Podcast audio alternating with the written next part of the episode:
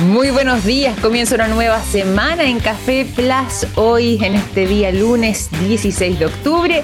Bienvenidas y bienvenidos a nuestro programa. Vamos a comenzar aquí en Café Plus revisando las últimas novedades respecto a temas de ciencia, tecnología e innovación y nos vamos a ir a lo que ha sido uno de los temas principales durante este fin de semana, bastante no solo curioso, sino que interesante respecto a las implicancias que podría haber. Esto se confirmó cuando nosotros ya habíamos terminado el programa del día viernes y eh, viene a marcar una especie de eh, salto importante respecto a las posibilidades que se nos abren para poder comprender grandes misterios del universo, pero incluso también de nuestra vida.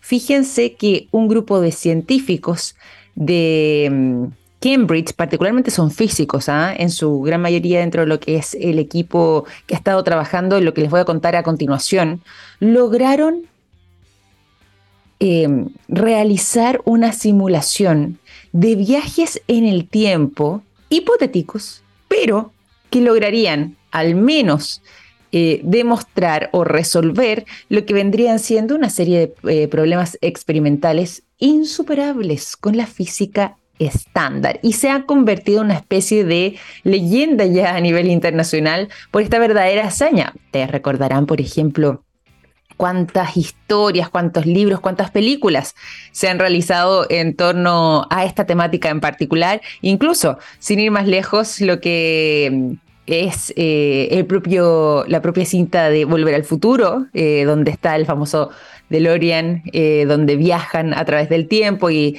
bueno, en algún momento está en el pasado, ¿cierto? Depende aquí el, en otro momento en el futuro, en fin, depende del episodio que ustedes escojan de esas películas, de esa saga. Bueno, acá en particular se está generando una situación muy parecida, o al menos intenta quizás realizar viajes en el tiempo que tengan un resultado parecido al que veíamos, por ejemplo, en esa película en particular.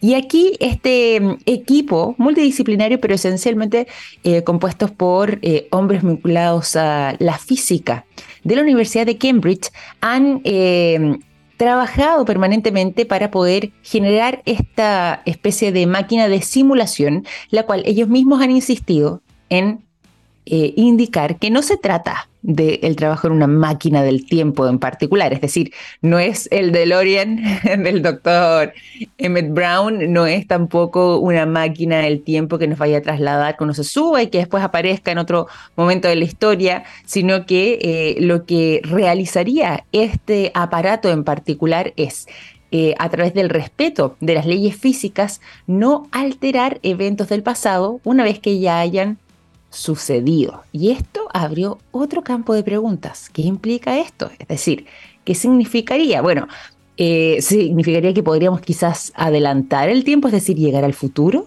Y acá se empiezan a generar eh, algunas de las preguntas que han estado rondando a lo que ha sido esta publicación. Justamente lo que tiene que ver con la noción de que las partículas puedan retroceder en un tiempo ha sido un tema de investigación profundo, pero que ha sido un tema que además ha generado controversia y que eh, no necesariamente aúna criterios dentro de lo que es la comunidad científica. De hecho, para estos físicos cuánticos teóricos de la Universidad de Cambridge en particular, la dirección del tiempo, ellos son de este postulado, no sería tan rígida. Y justamente porque en el pasado ya se habían eh, logrado simular algunos modelos teóricos respecto a lo que eh, podría mm, ser, todo esto todavía en el marco teórico, ¿cierto? Pero eh, lo que podría ser el comportamiento que existieran en lo que son los bucles, tiempo o espacio-tiempo, si es que existieran, de maneras que sean imposibles de alcanzar en el mundo real. Por eso son estas simulaciones.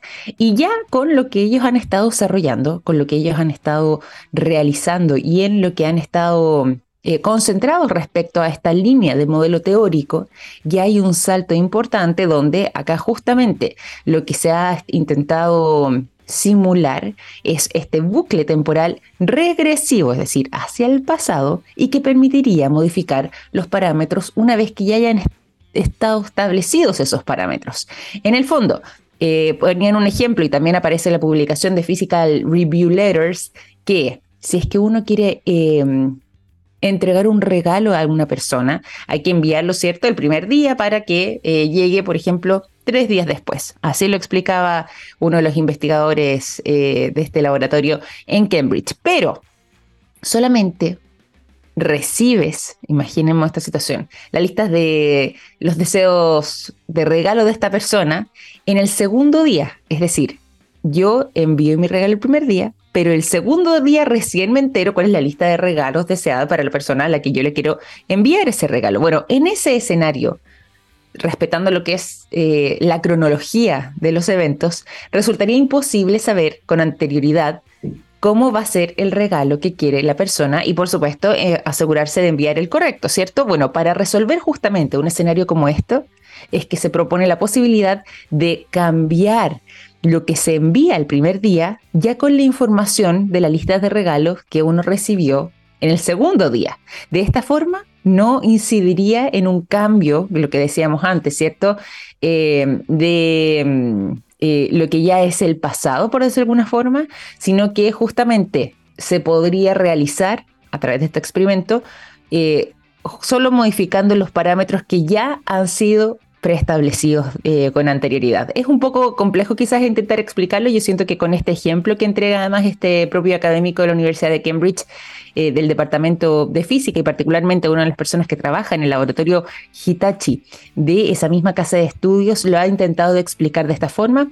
Arvid Son Shukur es su nombre, eh, el de este investigador, que ha puesto este ejemplo y que lo recoge también la revista Physical Review Letters para explicar lo que ha sido este trabajo de simulación que han estado realizando. Sea como sea, ya están haciendo historia porque vendría siendo una de las pocas veces en las que hemos tenido eh, tanta, tanto avance respecto a esto que generalmente se ve en teorías. Acá han logrado generar esta mm, simulación de viajes en el tiempo que ha sido exitosa, que puede resolver al menos en esta simulación, experimentos que antes eran pensados como imposibles, siempre y cuando, y voy a volver a mantener acá lo que es la bajada, se mantengan los parámetros ya preestablecidos del pasado sin que se pueda hacer una modificación que altere el nuestro presente futuro, digamos.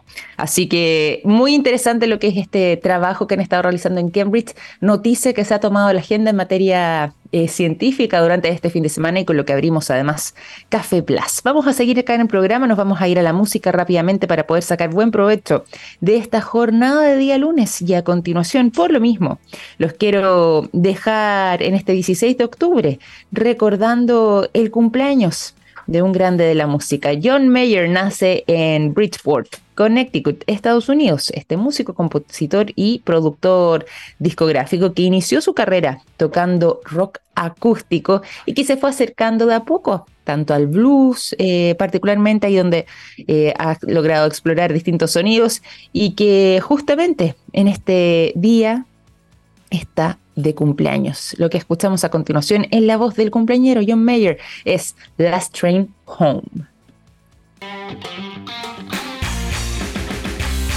Con 21 minutos seguimos en Café Plus, nos vamos a ir a la conversación y por lo mismo a esta hora de la mañana antes de presentarles a nuestra invitada del día de hoy, también les quiero comentar a ustedes lo siguiente en SQM. Trabajan en innovación y en tecnología para crear productos de alto valor agregado desde Chile para el mundo. Así es, SQM es una empresa chilena con presencia global comprometida con la sostenibilidad y con las comunidades. ¿Cómo se de todo esto? Fácil, me lo contó un pajarito.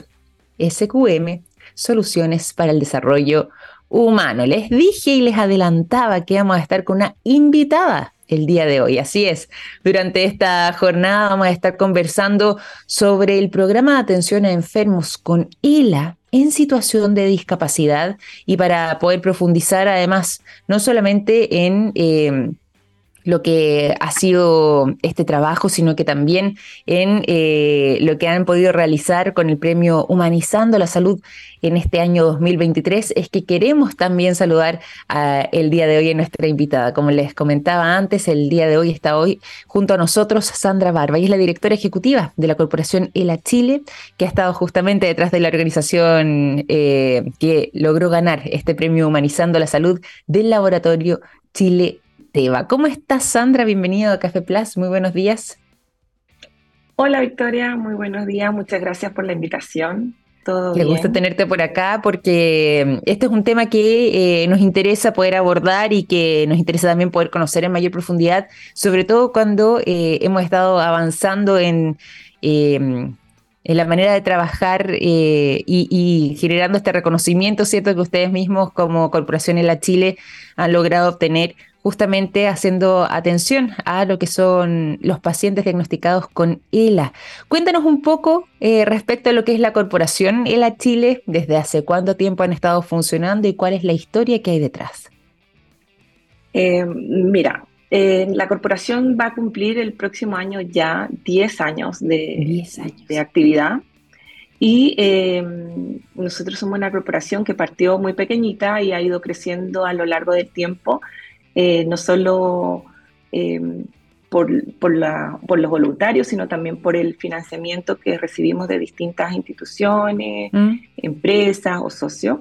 Atendemos a pacientes eh, que tienen la esclerosis lateral amiotrófica, una enfermedad que hasta el día de hoy no tiene cura y que mm, obviamente lo que los pacientes pueden obtener o, o recibir a lo largo del transcurso de la enfermedad son eh, terapia multidisciplinaria mm. de kinesiología, fonoaudiología, eh, mm. terapia ocupacional, eh, en fin, cosas que le permita mejorar su calidad de vida y el programa de atención de enfermos con ELA en situación de discapacidad es lo, lo que hace es entregar estas terapia y asesoría para que los familiares puedan cuidar a sus pacientes o a su familiar que tiene ELA y darle calidad de vida a lo largo de la enfermedad. Nosotros los asesoramos, le entregamos no solamente información sobre la terapia que pueden realizar y cómo hacerlas en casa, también les hacemos evaluaciones en el centro y además les entregamos ayuda o equipamiento técnico mientras eh, le, llegan los equipamientos de la ley Ricardo Soto. Y bueno, Perfecto. Como, te, como te comentaba, el, el financiamiento para nosotros es súper importante y ahí detrás de este financiamiento y fue una gran ayuda el premio Humanizando eh, la Salud del Laboratorio Chile que obtuvimos el año pasado y que fue una gran ayuda obviamente para nuestro programa para poder seguir desarrollando, que es un programa que se desarrolla durante todos los, durante 12 meses, digamos, y se atiende a los más de 600 pacientes que tenemos hoy día inscritos en la corporación a lo largo de todo Chile. Y bueno, y qué interesante además lo que nos vas contando, porque finalmente ya, aunque estemos también eh, pensando en el próximo año que se cumple la década, es una cantidad de tiempo importante para poder eh, no solamente contribuir a lo que son los pacientes diagnosticados con ELA, sino que además también a sus familias y por supuesto además a visibilizar un tema que muchas veces eh, no necesariamente mm, se ha ahondado tanto a nivel social, quizá de nuestro país, no necesariamente todo el mundo está al tanto de lo que implica eh, el diagnóstico de ELA y por supuesto además eh, han generado esta mm, visibilización de este tema en particular. Y además, como decíamos antes, eh, recibiendo acá galardones importantes como el premio Humanizando que mencionabas tú en este caso en particular. Cuéntanos un poco también cómo ha sido durante esta ya prácticamente una década de trabajo eh, la labor que ustedes han, realizado y, la respuesta tanto de pacientes como de las familias o los entornos que los están acompañando. Mira, la verdad que ha sido eh, una maravillosa labor. Yo llevo dos años en la corporación, pero eh, cada día la confianza que tenemos no solamente de los pacientes y los familiares, sino del equipo médico que, que ve este tipo de pacientes, mm. porque nos tienen validado como corporación y cuando un paciente eh, es diagnosticado con ELA, nos dirigen a los pacientes para que nosotros podamos hacerle este seguimiento, este acompañamiento durante todo el proceso. En estos casi 10 años eh, hemos tenido en nuestra corporación eh, alrededor de 1.600 pacientes. Hoy día están vivos solamente alrededor de 600, como te comentaba, pero eh, la familia han, sido muy agradecida. Esta es una, enfermedad mm. que tiene em, poca incidencia, por suerte, digamos, y por eso también la poca visibilización, porque hay tan pocos pacientes en Chile que no es fácil, ¿no es cierto? Y, por suerte, no es fácil de que tú mm. tengas a alguien eh, cercano que lo puedas ver, y también es un tema que no es fácil que lo difundan los medios, así que por eso muy agradecida de, esta oportunidad, pero también eh, el, hecho de, tener premios o de tener financiamiento y que podamos hablar de ello nos hace visibilizar a las corporaciones sin fines de lucro que son cada vez, somos más chiquititas. Eh, y en este caso eh, es súper importante porque para eso, para conocer lo que hacemos, para recibir donaciones, para que las empresas nos vean, para que los mismos pacientes que todavía no están inscritos en la corporación la conozcan y digan, ah, hay una corporación y me voy a inscribir, ¿qué puedo hacer? Y como te mm. comentaba, es súper importante porque el inscribirse no tiene ningún costo, ellos no tienen que pagar nada, es completamente gratuito este programa de atención que nosotros les entregamos y lo único que van a recibir es ayuda y van a mejorar su calidad de vida. Así que es eh, súper importante dar a conocer. Totalmente. Y tú decías, bueno, quizás son poquitos los casos en Chile, afortunadamente, ¿cierto? Eh, también cuando pensamos en, esta enfermedad, en la ELA, o bueno, ELA es, la, es la sigla, ¿cierto? Eh, como uno eh, resume el nombre de la esclerosis lateral amiotrófica, que es este síndrome neurodegenerativo, y uno cuando piensa también en casos como este, inmediatamente además se remonta quizás al propio Stephen Hawking, para tener ahí quizás como una referencia bien reconocida, porque además también nos escuchan mucho a nivel internacional, te cuento además, Sandra. Entonces, eh, es justamente ese el diagnóstico que además él tenía también eh, en particular. Cuando estamos hablando eh, de la ELA, de la esclerosis lateral amiotrófica, ¿a qué nos referimos? sabemos que es un síndrome neurodegenerativo, pero ¿cuáles son sus implicancias y mm. qué es lo que podría producirlo? Súper importante lo, lo, que comenta.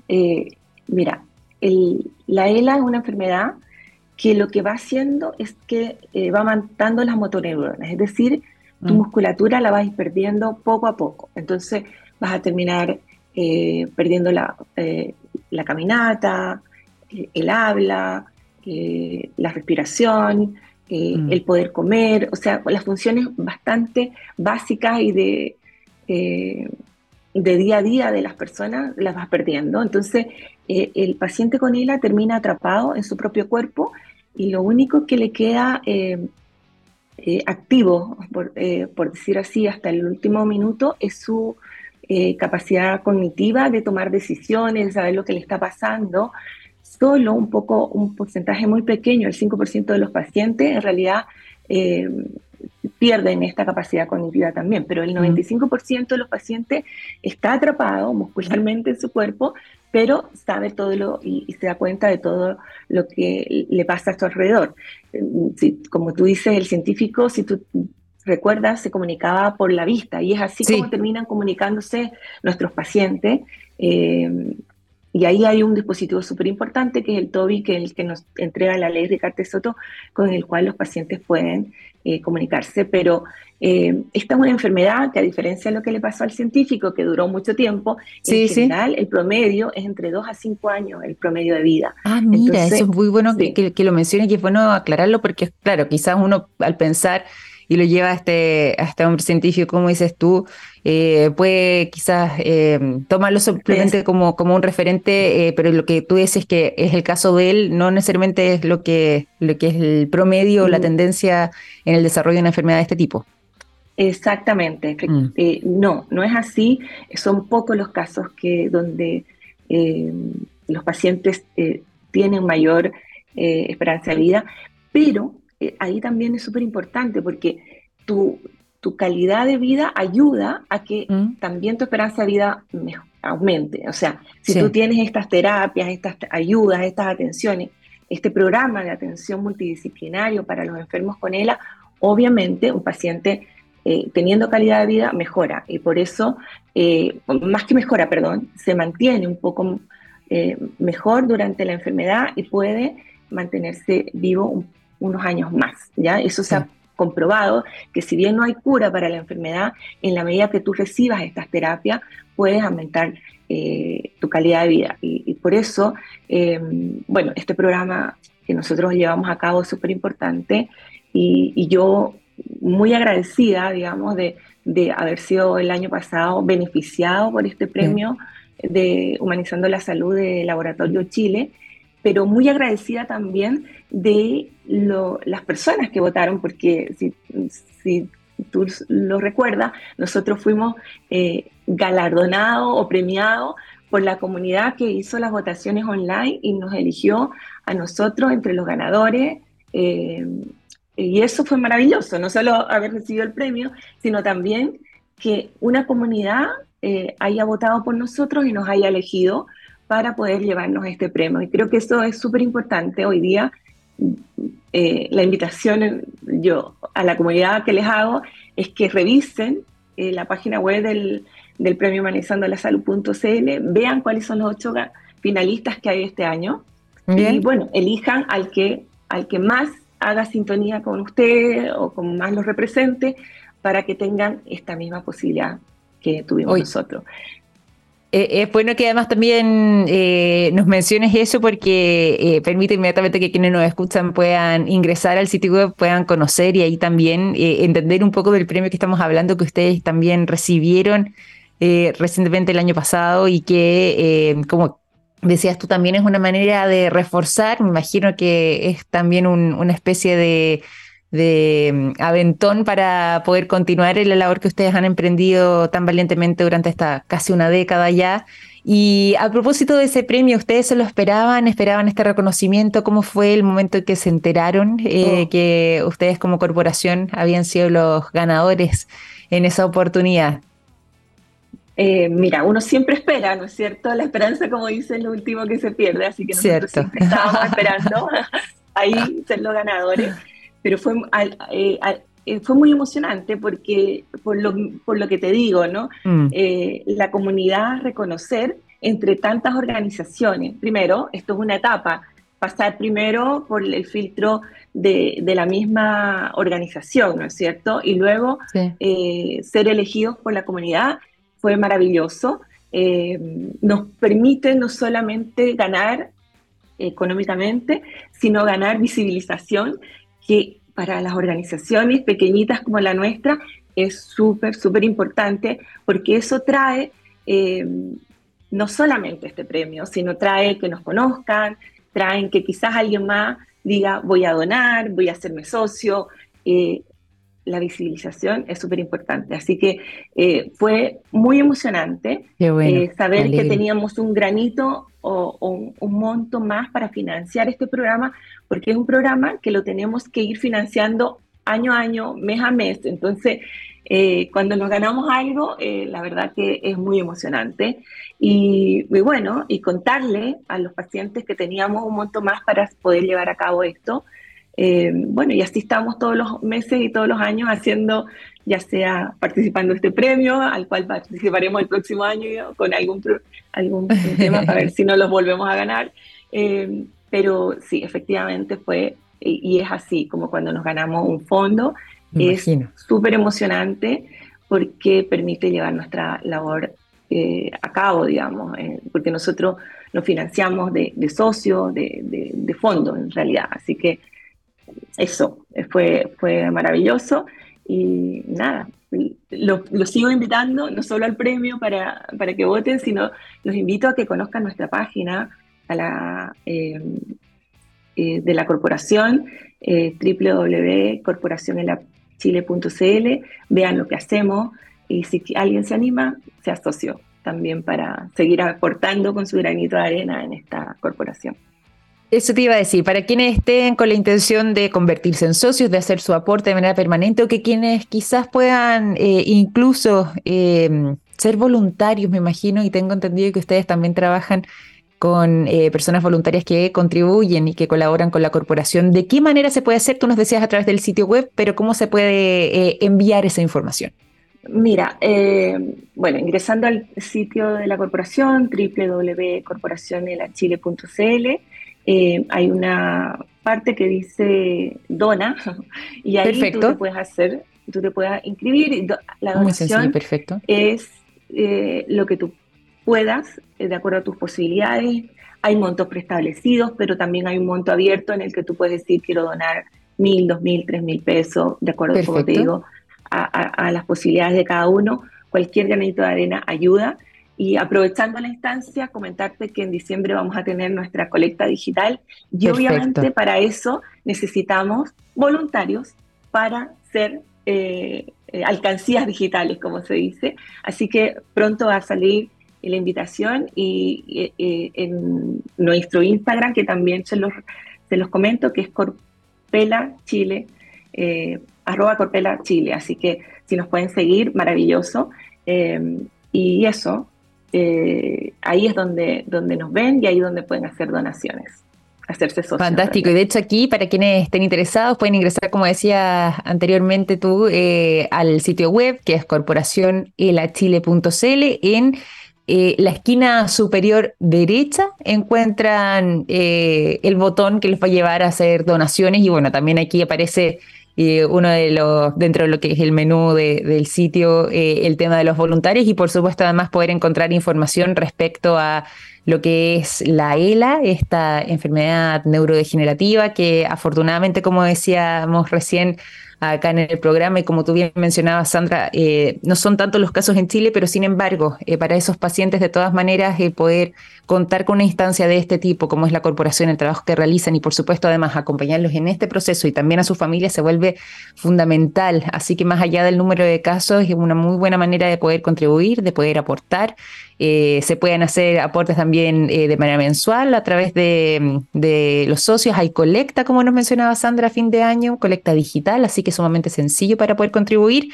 Y bueno, y ahí hacemos también nosotros eco a lo que eh, tú nos mencionabas dentro de lo que es ese trabajo que ustedes realizan. Y cuando sea esa colecta, tú nos cuentas también acá para poder contribuir desde, desde nuestra vitrina, humildemente en lo que podamos también nosotros eh, ayudar oh, con eso y, por supuesto difundir que se vuelve importante para, para que puedan seguir trabajando de buena forma desde la corporación. Te agradezco muchísimo, Victoria, que me dejes con esta puerta abierta para poder difundir nuestra colecta a fin de año.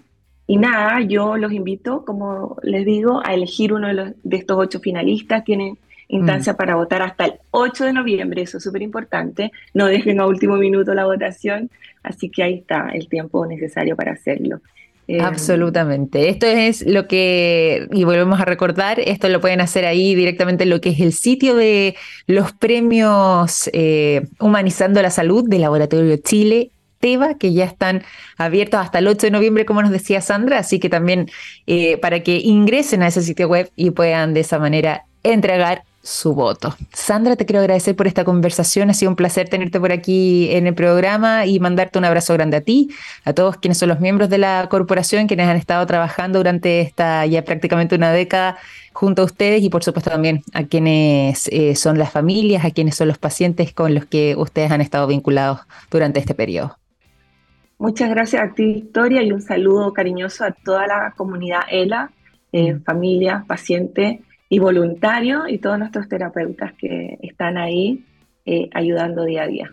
Absolutamente, nos sumamos a eso también. Muchas gracias, Sandra. Un abrazo grande, que estés muy bien. Igual, chao, chao. Buenos días, chao, chao. Sandra Barba, directora ejecutiva de la corporación ELA Chile, conversando con nosotros durante esta mañana aquí en Café Plus y que además, vuelvo a recordar, son la organización que ganó el premio Humanizando la Salud del Laboratorio Chile Teva, que además también eh, nuevamente está abierto para que ustedes puedan ejercer su votación hasta el mes de noviembre, los primeros días de noviembre de este año. Vamos a continuar nosotros acá en el programa, vamos a irnos a la música y en este caso los vamos a dejar con el sonido de The Magic Numbers, la canción Take a Chance, es lo que suena cuando ya son las 9 de la mañana con 41 minutos. 9 de la mañana con 45 minutos. Estamos de regreso para contarles a todos ustedes respecto a lo que mm, ha estado sorprendiendo a un grupo de científicos que está detrás de la investigación de una extraña eh, y anómala fuga de metano directamente desde el mar Báltico. Y esto ha estado intrigando eh, a no solamente estos científicos que están investigando este caso en particular, sino que a la comunidad completa eh, en todo el mundo respecto a lo que ahí está sucediendo, porque este tipo de fugas de metano pueden tener fuertes y relevantes implicancias como em, potenciales em, fuentes de gases de efecto invernadero y que lógicamente tienen un impacto, además, en el medio ambiente. Bueno, acá este grupo eh, personalizado, para este caso en particular de investigadores suecos, ha descubierto que eh, han comenzado a surgir enormes cantidades de gas metano que eh, proviene justamente desde el fondo del lecho marino del mar Báltico y que se ha estado manteniendo así durante las últimas semanas. De hecho, se arrastra este fenómeno desde el mes de septiembre y no ha logrado parar. De hecho, esta eh, expedición que se realizó para poder determinar justamente qué es lo que ahí está sucediendo, logró detectar que el gas metano ha estado burbujeando a prácticamente 400 metros de profundidad en eh, lo que es la zona más profunda del mar Báltico frente a Nynäshamn, de lo que corresponde a la costa sudoriental de Suecia y que eh, sería además en una zona que comprendería aproximadamente unos 20 kilómetros cuadrados de extensión. El gas metano, digo, podría generar además y que ya estaría causando un impacto en el medio ambiente, no solamente en la zona, sino que incluso podría continuar expandiéndose hacia el resto del planeta por generar además esta eh, efecto invernadero, ¿cierto? Calentando lo que tiene que ver con eh, las temperaturas. Y em, este gas metano estaría conformado por microorganismos que estarían viviendo en lo que son las capas profundas de los sedimentos del fondo marino de ese lugar y que se va emitiendo hacia la atmósfera mediante estas fugas en lo que son instalaciones de combustibles fósiles, pero también por otras fuentes de origen humano, como por ejemplo eh, la ganadería y los vertederos, que son los que más identificamos con la producción de este tipo de gas en particular. El metano tiene una eh, característica que termina siendo además 80 veces más potente que el CO2 y aunque permanece en la atmósfera por menor cantidad de tiempo, como decíamos antes, su potencia hace que eh, se vuelva eh, significativa respecto a lo que tiene que ver con el tema del calentamiento y de hecho la estimación que se realiza es que hoy por hoy el metano es prácticamente responsable del 30% del aumento global en las temperaturas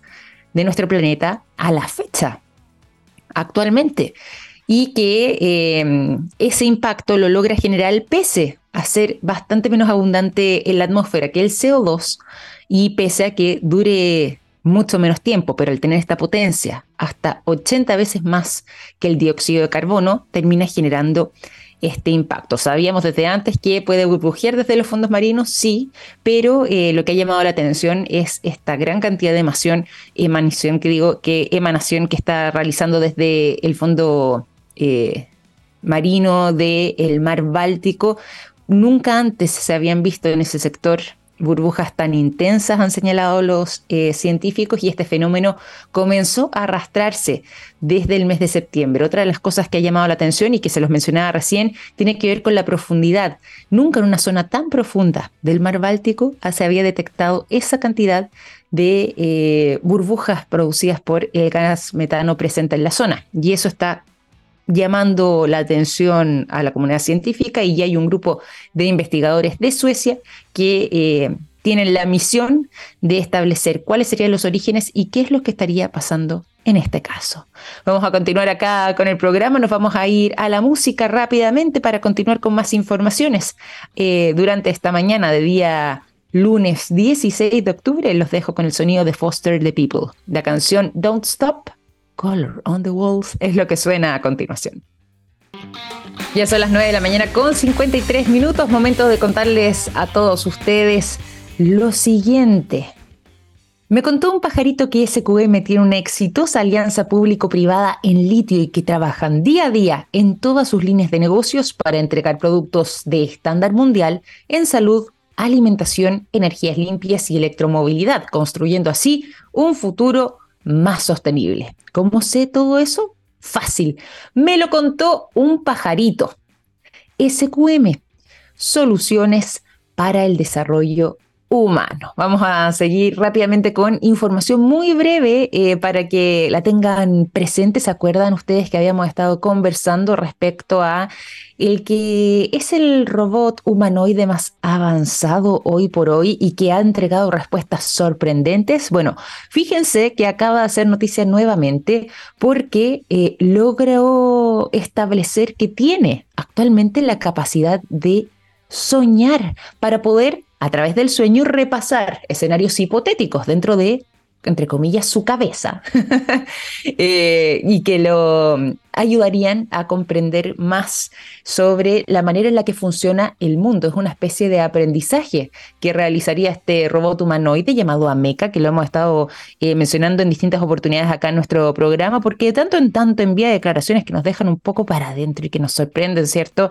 sobre las capacidades y alcances que podría generar este, el robot humanoide más avanzado hoy por hoy, el con mayor tecnología y el que eh, no se descarta pudiese ser una especie de eh, robot que en el futuro comience a eh, circular con mayor presencia. debido a los interesantes resultados que ha obtenido. Este robot además que sigue siendo una especie de experimento avanzado y que fue fabricado o comenzó más bien a ser fabricado en el año 2021 por la compañía inglesa Engineered Arts, señaló entonces recientemente que tenía esta capacidad de soñar y que de hecho eh, la noche anterior a hacer esta declaración había tenido un sueño sobre los dinosaurios, que eran dinosaurios peleando, esto fue lo más curioso, eh, contra Marte contra un grupo de extraterrestres marcianos, en lo que era una especie de guerra espacial que se estaba desarrollando en ese planeta. Imagínense ustedes la sorpresa de todos al escuchar una revelación de este tipo, sobre todo el tipo de sueño, además que estaba teniendo a Mecha, este robot humanoide, y que eh, señaló que era parte de su proceso de aprendizaje, que de esta manera puede incorporar nuevos conocimientos y eh, que es parte también de las funciones que tendría. De todas formas, y para llamar un poco la calma, vamos a ver si es que esto genera calma posteriormente. Después Ameca se retractó de estas palabras y dijo que estaba bromeando, que no había tenido estos sueños, mucho menos un sueño tan... Eh, tan vinculado casi que a la ciencia ficción, ¿cierto? Como el que les contaba recién, y que eh, no tiene la capacidad de soñar tal cual lo hacen los seres humanos, pero sí al menos puede simularlo repasando estos escenarios hipotéticos sobre su cabeza y poder de esta forma incorporar nuevos conocimientos y aprender un poco más respecto del mundo. Vamos a ver si es que están así esta situación, si es que eso genera además una nueva calma sobre estas declaraciones de Ameca o si es que ya se levantó la sospecha respecto a sus alcances y capacidades, pero sea como sea, eh, acá nosotros en Café Plus le contamos también esas novedades. Ya son las 9.56, vamos a ir finalizando este capítulo de nuestro programa, los invito a seguir en sintonía de Radio TX Plus y mañana nos reencontramos a las 9 en punto compartiendo un buen café, buena conversación, buena música y por supuesto además las mejores informaciones del mundo de la ciencia, la tecnología y la innovación en nuestro programa Café Plus. Un gran abrazo, cuídense mucho, que tengan un gran lunes. Chao, chao.